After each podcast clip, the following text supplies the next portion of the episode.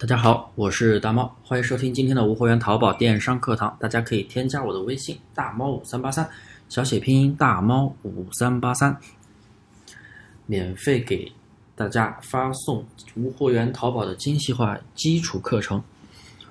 那么无货源淘宝的最新玩法是什么呢？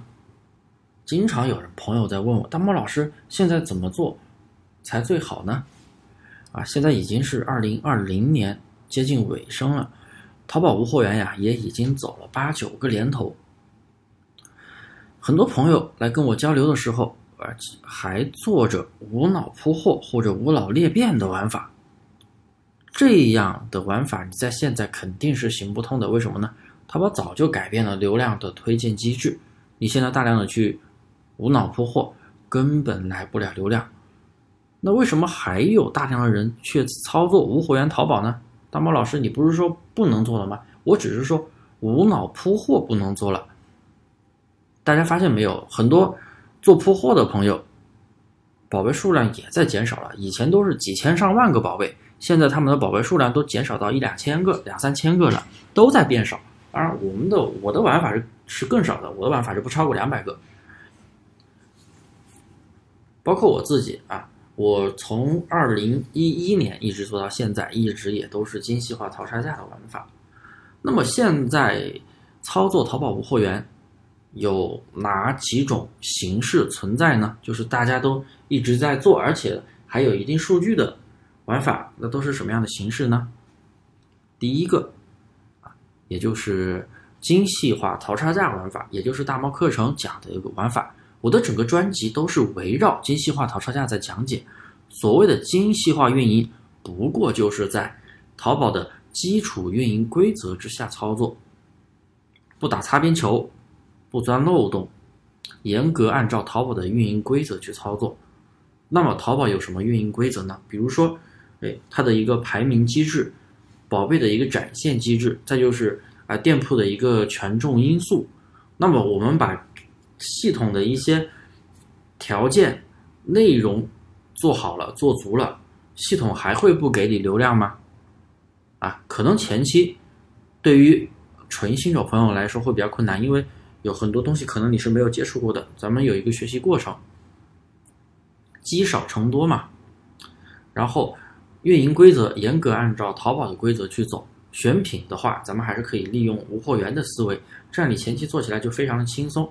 积少成多，啊，到后面你是非常非常轻松的，你后面就是处理订单、发货、售后就可以了，选品都是可以少量的去选了，后面不用一直去换货，啊，这是精细化玩法，一直也都存在。第二个我要讲的就是一个超作业玩法，什么是超作业玩法呢？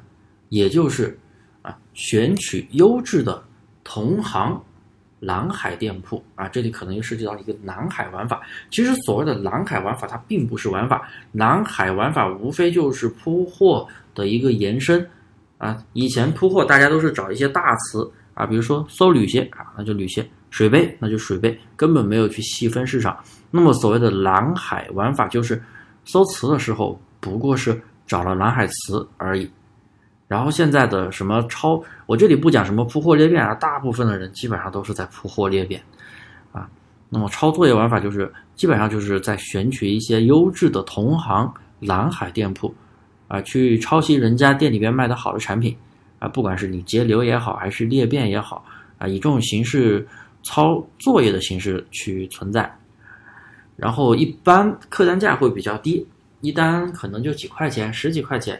利润的话，可能只有一两块钱、两三块钱，所以啊，只能靠走量去维持利润啊。比如说一单两百，那你出一百单，你才能赚到两百块钱；你出十单，你也只能赚二十块钱。这是抄作业玩法，当然还可以抄微商的作业呀。有的朋友是抄微商的作业，在朋友圈里看哪些微商，哎，卖一些微商产品啊，也去淘宝卖，因为微商产品在淘宝里面也算是一个蓝海市场。第三个，那就是低价商品玩法，纯靠走量。一般这类人群都是选取拼多多的数据，拿货在拼多多拍单，啊，不管是家居百货，还是说服饰鞋包，都是选取拼多多的货，因为拼多多的确有超多便宜的货。那么这一类的玩法也都是低价为主，大家都知道，拼多多是以低价为主的。你淘宝二十块钱拼多多进的东西，你不可能去淘宝卖两百吧？傻子才买，傻子买了才不退呢，是不是？肯定有质量差距，一分钱一分货。然后，所以一般客单价都卖的不高，也是一单利润非常的微薄，几块钱。然后拼多多的物流在淘宝里边啊填不了，然后他们还要去。每一单要去花一到两块钱去购买物流空单，然后物流空单还有可能遭到买家的投诉、恶意投诉，所以这一类这个玩法是有一定缺陷的，而且，呃，马上要死了，马上要死了。然后这一类店铺的话也是以量取胜，啊，店铺要出一百单、几百单以上才能赚钱，所以啊，他们就会多开店，开十家店、开一百家店。机会就来了，以量取胜。很多工作室目前也都是这么在做。第四个，黑科技玩法。所谓的黑科技玩法，其实就是在钻淘宝的运营漏洞。比如说早期的村淘上下架玩法、村淘改类目玩法、虚拟折扣玩法、淘客改价玩法等等，还有今年的动销玩法，刷动销，全店刷动销。后面又是用直播店来刷动销，然后特价版店铺来刷动销。基本上我说的这个这几个玩法都是啊一个时代的时间的一个过渡，基本上就是一个玩法出来，隔一段时间死了，又会有新的玩法出来。市场上啊，只要有玩法出来，就一定会有培训市场。所以啊，这一类人或者这一类的公司工作室，就是一直都在花钱买这种漏洞玩法，可能买回来。刚学完，刚测试完，店铺正要享受到红利期的时候就凉了，然后又得花钱到处去买技术。其实你做到最后，不断的折腾，像过山车一样一高一低，到底最后到底赚钱没有？导致你公司人员的流失从一到十，又从十又变为一，甚至变为零。所以到最后赚不赚钱，我估计也只有你自己知道了，啊，有的人效率快的可能可以享受到红利期，也的确啊赚赚了钱，哎，然后玩法死了可能就转行了，效率慢的基本上就是小韭菜了，钱送出去，哎，方法不死，方法不行了，死了又得花钱去买方法，所以啊，淘宝无货源啊，为什么一直有人在做？很多人说做不好了，有人做着做着。转行了，有的人却越做越好。我上面讲的四种玩法各有利弊，但是却一直都存在。那么存在肯定会有它的道理。那么迷茫中的你，你会去选择短平快的黑科技玩法，还是会去选择长久稳定的精细化玩法？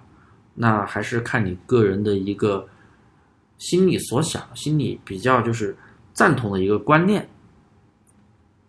好了，今天的课呀就讲到这里，感谢大家的收听。大家可以添加我的微信大猫五三八三，有问必答，免费赠送无货源淘宝的精细化课程的基础运营课程。